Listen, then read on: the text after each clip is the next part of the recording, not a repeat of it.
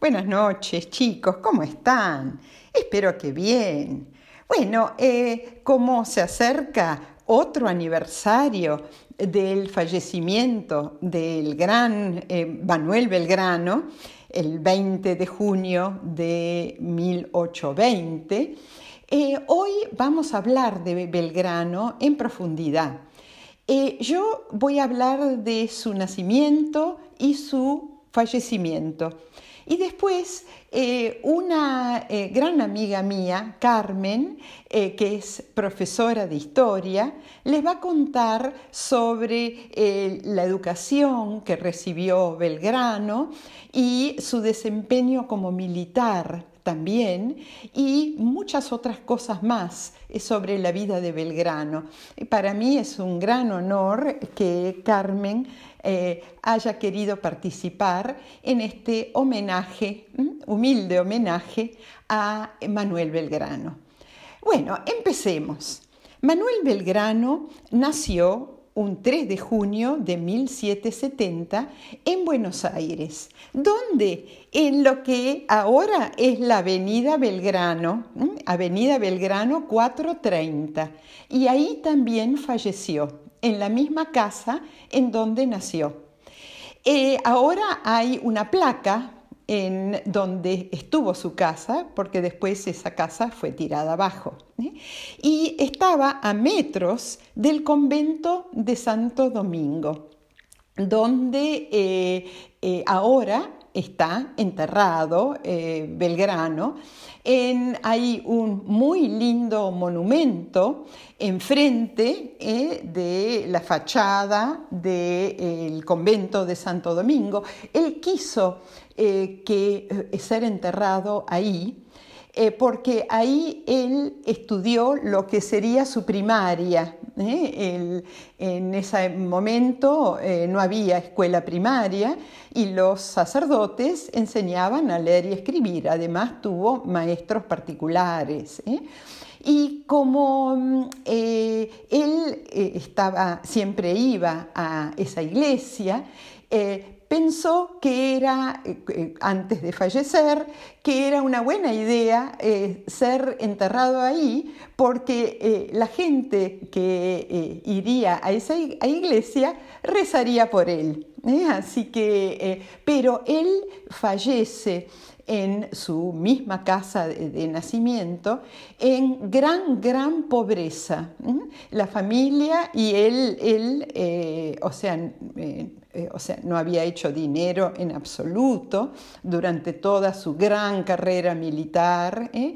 y fallece en la pobreza, tanto que para la lápida de eh, su entierro, de, la tumba, la lápida, el, mármol que, que, cubría la tumba, porque él primero estaba enterrado dentro de la iglesia, se usó el mármol de, la cómoda de un hermano de él, porque no tenían ni para pagar un trozo de mármol. Miren, miren este gran hombre que eh, siempre eh, lo que ganó lo donó, lo donó para, eh, para construir escuelas, para distintos motivos. Un hombre enormemente generoso. Bueno, empecemos con el nacimiento. Era hijo de un eh, italiano, Domenico Belgrano. Y miren, es interesante también el apellido de la familia, porque eran de Génova. Y el escudo de la familia Belgrano tiene tres espigas de trigo. Eh, porque, ¿Y por qué? Porque eran agricultores, sus abuelos, sus bisabuelos eran agricultores. Y entonces eh, el nombre quiere, en italiano quiere decir un bello grano, grano de trigo, por ejemplo, por eso que tiene las tres espigas. Bueno, como les dije, eh, el papá era eh, de origen italiano, era comerciante, él exportaba cueros, tejidos y lanas eh, a, distintos países, a Inglaterra, a Brasil también, y la mamá era de origen santiagueño y eh, con ancestros guaraníes. Tuvieron 15 hijos, imagínense, y él se llevaba, Manuel, se llevaba muy, muy bien con sus eh, hermanos. Eh, el secundario, lo que sería el secundario, lo hizo en el Real Colegio San Carlos, un colegio muy prestigioso de esa época, que fue el, predecesor del Colegio Nacional de Buenos Aires. Así que, que está a dos cuadras de la Plaza de Mayo, o sea, muy, muy cerca de donde él había nacido. Eh, fue muy, muy buen alumno. Y el papá pensó que eh, Manuel eh, tenía que ser comerciante como él y lo mandó a Europa junto con dos hermanos a Madrid, a España, a estudiar algo que tuviera que ver con el comercio, contabilidad. Pero cuando se bajó del barco, Manuel dijo que no quería ser comerciante, sino abogado, y estudió en eh, dos de las mejores universidades de España, eh, la Universidad de Salamanca y la Universidad de Valladolid.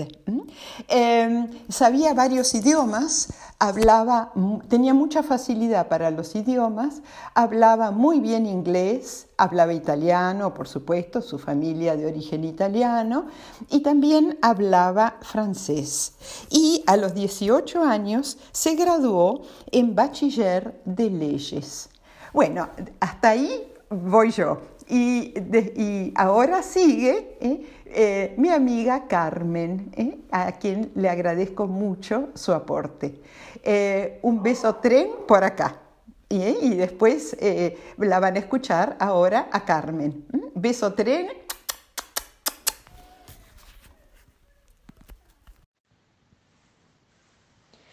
Vamos a recordar un periodo de la vida de Manuel José Joaquín del Corazón de Jesús Belgrano, a quien nosotros conocemos simplemente como Manuel Belgrano. Fue un hombre extraordinario por su inteligencia y desarrolló muchas actividades, periodista, diplomático, economista, funcionario de gobierno, político, militar y abogado. Vivió hace mucho tiempo, entre los años 1770 y 1820, y fue uno de los grandes protagonistas de la Revolución de Mayo. Tuvo el privilegio de que sus papás lo enviaran a España a estudiar en las universidades de Salamanca y Valladolid, donde se recibió de abogado. Era de origen italiano, toda su familia, pero eso no fue una dificultad para que él desarrollara su carrera dentro del gobierno español el rey de España, Carlos III, en 1794, cuando creó el Consulado de Buenos Aires, lo nombró primer secretario a Manuel Belgrano.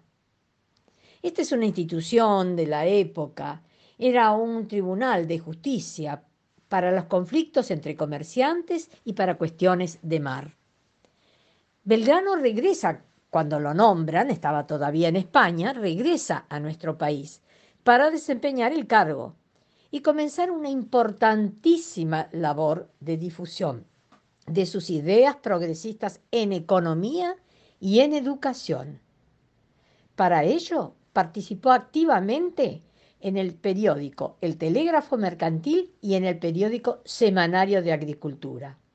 Se relacionó con hombres diversos que participaban o compartían con él las mismas ideas, como Castelli, era su primo, Mariano Moreno, Hipólito Vieites, entre otros, y que promovían la separación del gobierno español, especialmente cuando España fue invadida por Napoleón.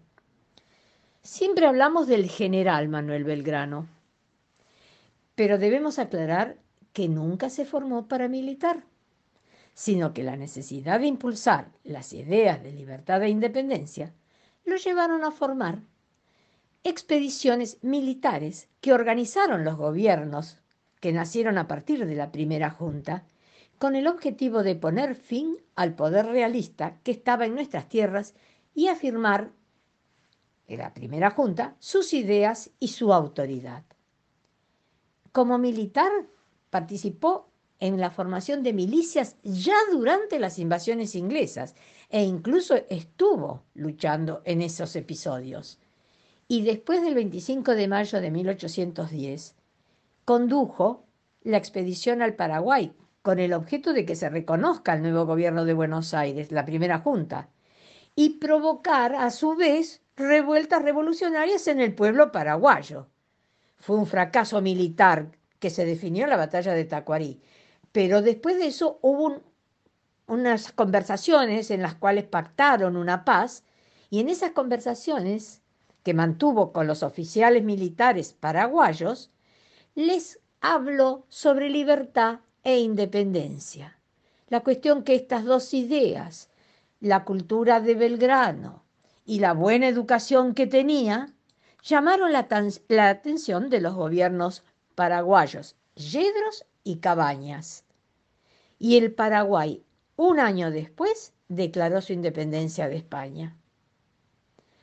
A principios de 1812 ya estaba el primer triunvirato y le ordenó que organizara dos defensas con cañones a orillas del río Paraná, a la altura de la ciudad de Rosario, donde hoy está el monumento a la bandera, con el objeto de detener las acciones del ejército realista, que desde Montevideo, donde se había establecido el último virrey del Río de la Plata, intentaba organizar un desembarco de tropas para atacar y derrocar al gobierno revolucionario de Buenos Aires al mismo tiempo que obtenían provisiones, víveres para la tropa y para también la población de Montevideo. Una vez que terminó de organizar esas dos defensas, las bautizó y le puso dos nombres que son para él realmente muy queridos, libertad e independencia llevó a cabo el hecho por el cual se lo recuerda permanentemente, una vez hecho el bautizo de las dos eh, defensas. ¿Qué es ese hecho? Es que recordamos todos los años y todos los días en la escuela. Enarboló por primera vez la bandera azul y blanca el 27 de febrero de 1812, con los mismos colores que el primer triunvirato había creado la escarapela, que era un distintivo para ser usado por las tropas de la patria. Una vez que eh, enarboló la bandera, la hizo saludar con salva de cañonazos y vítores de la tropa y de la multitud allí presente. Al triunvirato le cayó re mal, pero mal, mal, que Belgrano hubiera hecho semejante cosa y le ordenó que, que la retirara, que la guardara. Pero la orden no le llegó, porque él ya había partido hacia Jujuy para hacerse cargo del ejército del norte, que era la nueva misión que tenía. Ese ejército venía desde el Alto Perú, hoy Bolivia, donde había tenido una derrota desastrosa en Huaki. A Belgrano se le ordenó hacerse cargo de ese ejército y retirarse con todo el ejército hasta Córdoba, con lo que quedaba del ejército, porque estaban destrozados.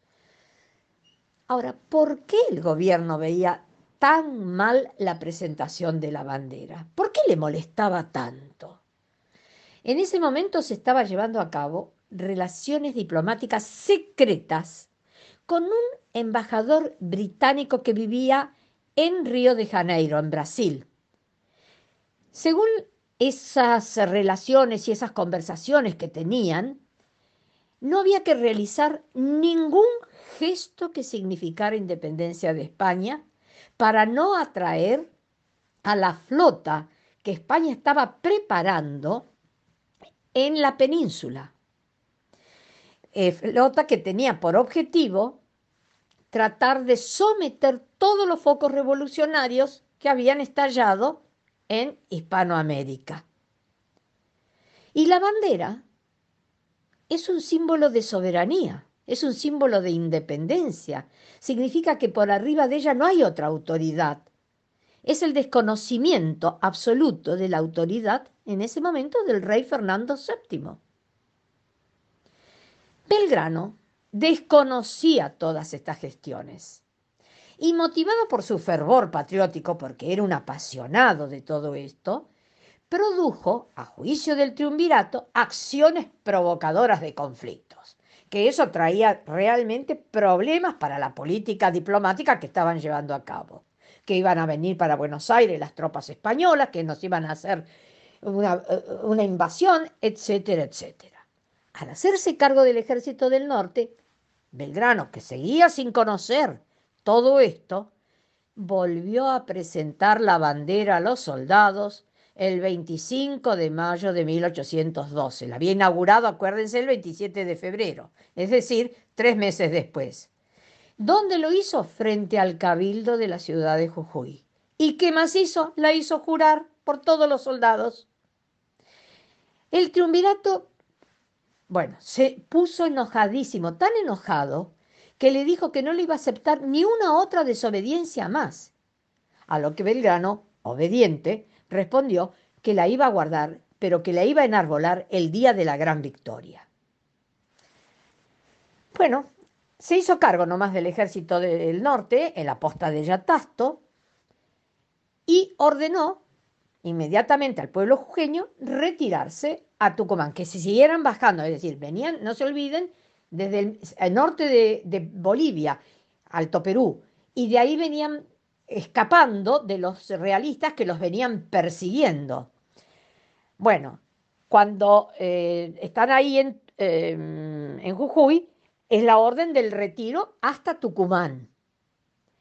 Pero ¿qué hizo eh, eh, Belgrano? Dispuso una orden de una dureza, de una fuerza increíble. Es lo que se conoce con el nombre de éxodo jujeño. Ordenó a todos los pobladores abandonar sus casas, sus comercios, quemar sus campos, arrear los ganados o matarlos si era necesario, contaminar las aguas. No había que dejarle nada útil, nada servible al enemigo que venía detrás de ellos. Este es el éxodo jujeño. Y se van. El documento que redactó Belgrano con estas instrucciones llega a decir que aquel que no obedezca la primera orden de marchar será considerado traidor a la patria. Tal era el fervor y patriotismo que animaba a Belgrano. Y así se retiró a Tucumán, siempre perseguido por las tropas españolas. En Tucumán tenía que volver a producir otro éxodo, pero el pueblo tucumano se negó. Dijo, no, nosotros vamos a dar batalla acá. Y Belgrano no lo pudo convencer de que retirara. Además, les consideraba que era demasiado retirarse hasta Córdoba, era dejarle demasiado territorio al enemigo. Y dijo, bueno, muy bien, demos batalla en Tucumán. Se peleó en las, en las calles de la ciudad de Tucumán y eso se conoce como Batalla de Tucumán. Fue un triunfo maravilloso. Fue el 24 de septiembre de 1812. Y a partir de esta batalla, las tropas patriotas retoman la iniciativa y comienzan a perseguir a las tropas realistas comandadas por Pío Tristán y presentan batalla en Salta en febrero del 13. El triunfo fue completo y los ejércitos realistas se retiraron al Alto Perú. No terminó acá la labor de Belgrano en el ejército del norte. Él decidió seguirlo, perseguirlo, Pío Tristán, a quien conocía desde la época de España porque habían compartido estudios en las mismas universidades, y penetró, como les decía, con el ejército en el Alto Perú, es decir, en Bolivia, donde las tropas realistas eran muy poderosas porque estaban recibiendo permanentemente apoyo desde Lima, Perú, que era realmente un bastión español. Allí Belgrano, en el Alto Perú, fue derrotado dos veces mal, mal, muy mal, Vilcapugio y Ayohuma. Y ahí el ejército ya destruido totalmente, no estaba en condiciones, además Belgrano estaba muy mal de salud, Belgrano tenía problemas de salud ya desde la época en que vivió en España, así que fíjense ustedes, y tiene que retirarse, se retira hacia Jujuy y en Jujuy tiene que entregar el ejército a otro grande, el general San Martín, pero esa ya es otra historia. ¿Qué hizo Belgrano después de esto? Siguió sirviendo a la patria desde otras funciones, básicamente con gestiones diplomáticas. Bueno, esta es la historia por hoy. Un beso. Chao, chao.